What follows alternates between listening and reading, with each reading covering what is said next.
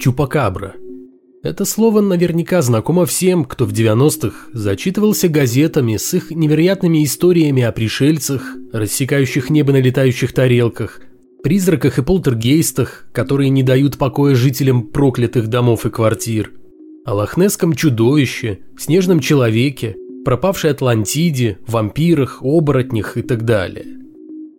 Чупакабра, монстр, нападающий на домашний скот и высасывающий кровь, прочно вошел в современный фольклор.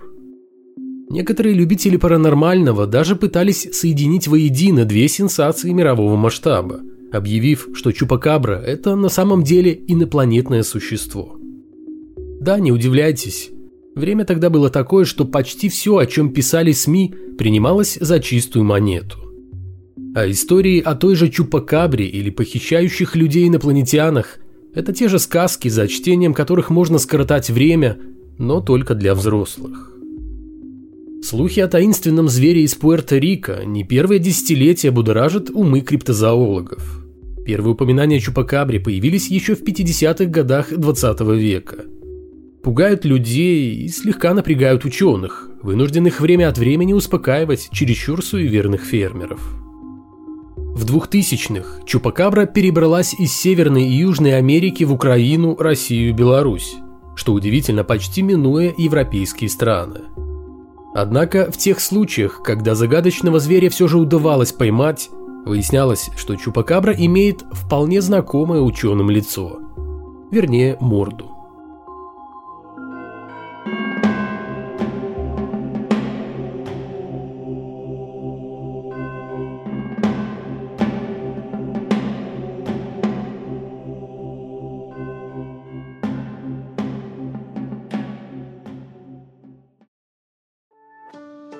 Январе 2010 года в Техасе некто Рокки Винсент заявил, что неподалеку от города Форт Уорд он обнаружил труп Чупакабры.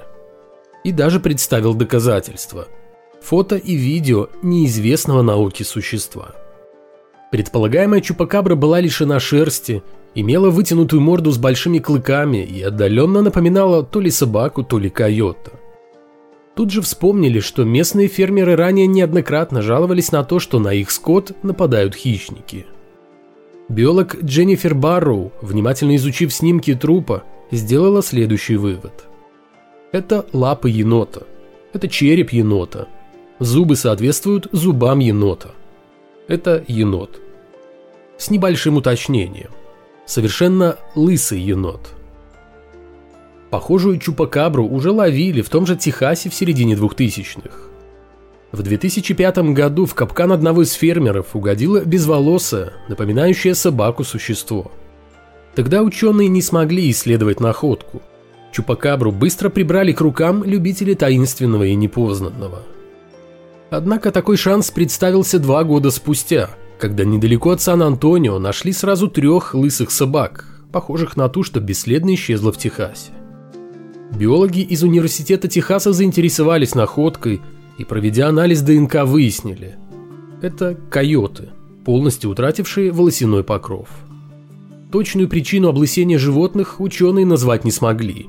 Однако вполне возможно, что всему виной оказалась чесотка, вызывающая сильный зуд и облысение. В этом случае объясняется и то, почему койоты нападают на домашний скот – ведь ослабленные чесоткой, они теряют возможность охотиться на диких зверей и выбирают в качестве цели более легкую добычу.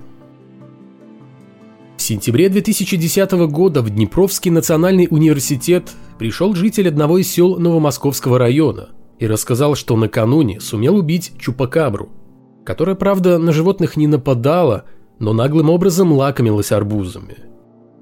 Ученые из кафедры зоологии попросили мужчину показать им это существо – и, увидев его, быстро определили, что речь идет о лысой енотовидной собаке.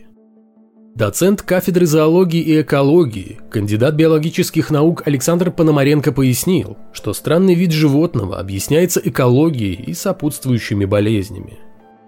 Кроме того, по словам ученого, все чупакабры, которых доводилось видеть ему самому и другим известным ему специалистам, оказывались или лисами, или енотовидными собаками – и этому тоже есть объяснение. В Украине ведется неправильный менеджмент лесных угодий, рассказал Пономаренко. У нас переизбыток лис. В советское время производился отстрел лис, а сейчас охотникам стрелять лису невыгодно, так как ее мех не ценится, а выполнять планы не всегда хочется. Так как у нас много лисы и популяция не имеет природной или антропогенной регуляции, появляется большое количество слабых особей, которые подвержены болезням. Поэтому мы сталкиваемся с явлением лис-чупакабр. А вот в России в 2011 году, когда частные хозяйства Челябинской области также терроризировала предполагаемая чупакабра, все оказалось еще проще. Разрушала стены курятников, иногда довольно прочные, разрывала птиц и даже выпивала их кровь обычная собака – в других случаях чупакабры оказывались куница, лиса, но все никак не загадочный пуэрториканский монстр. Осень 2012 года в городском поселке Старобин Солигорского района Минской области Беларуси выдалась неспокойной. Там завелась самая что ни на есть настоящая чупакабра-вампир.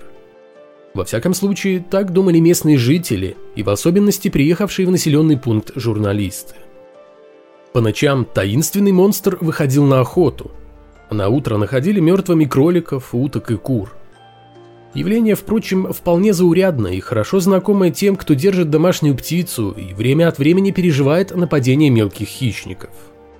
Но, как сообщалось, птиц не просто душили, а выпивали у них кровь и аккуратно складывали трупы в ряд. Такое поведение, к слову, характерно для хорьков – не останавливали хищника даже мощные заборы и прочные двери сараев. Это и заставило жителей Старобина вспомнить заморские легенды о неуловимой чупакабре. Как известно, у страха глаза велики. А потому дошло до того, что с наступлением темноты люди боялись выходить на улицу, а все надежды на избавление от ночного визитера были возложены на строящуюся в городском поселке церковь. Страх еще больше усилился, когда в одну из ночей хищник выломал забор, оставив на нем глубокие отметины от зубов, и предпринял попытку напасть на свиней. Зато ученые слухи о Чупакабре принимать всерьез не стали. Заместитель главного ветеринарного врача Солигорского района уверял, что домашний скот убивает дикое животное, позарившееся на легкую добычу. Скорее всего, это рысь, Прошлой зимой по следам на снегу было установлено, что домашних животных убивала именно рысь, рассказал врач. А местная ветеринарная служба объясняла, что весной и осенью обитающие в этих местах куницы и хорьки имеют обыкновение обучать потомство навыкам охоты. Отсюда и такие пугающие масштабы нападений на домашних птиц. Тем более, что отметины от зубов в точности совпадали со следами укусов, какие обычно оставляют хорошо известные ученым хищники – но какие уж тут объяснения, если все вокруг только и говорят, что о Чупакабре. Несмотря на ночные дежурства сотрудников милиции и расставленные капканы, Чупакабру в Старобине поймать не удалось. Со временем нападения прекратились, и загадочный хищник, разоривший не одно хозяйство, перекочевал в местные легенды, раз за разом приукрашиваемые яркими подробностями, с реальностью, впрочем, не имеющими ничего общего. Старобинской чупакаброй, скорее всего, была куница, енотовидная собака, может быть, одичавшая собака или хорек. Несмотря на то, что численность особей обыкновенной хори в Беларуси в последнее время сильно сократилась. В следующем году сразу три чупакабры объявились в соседнем с Минской областью Докшетском районе Витебской области.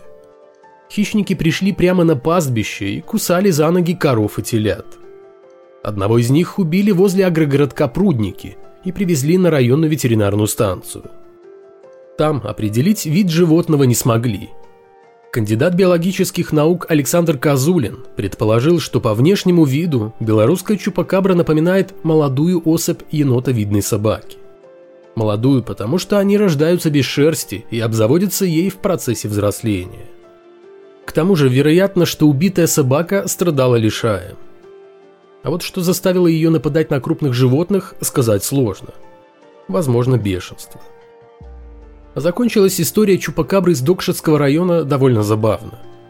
Ее украли. Когда труп животного стал распространять не самый приятный запах, его вытащили из помещения ветлечебницы и оставили на улице.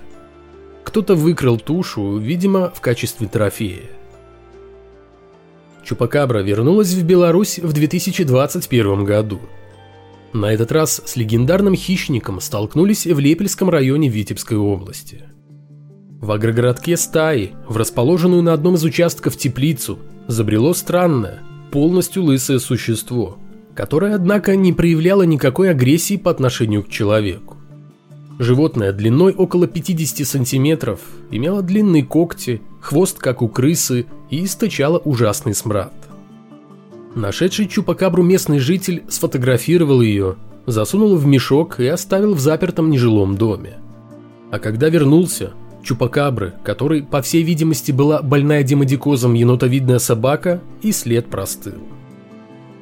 Между прочим, в 2013 году в Лепеле уже ловили нападавшую на кур чупакабру.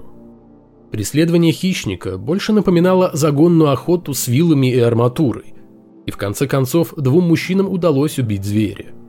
Им оказался енот, труп которого сожгли в топке кочегарки от греха подальше.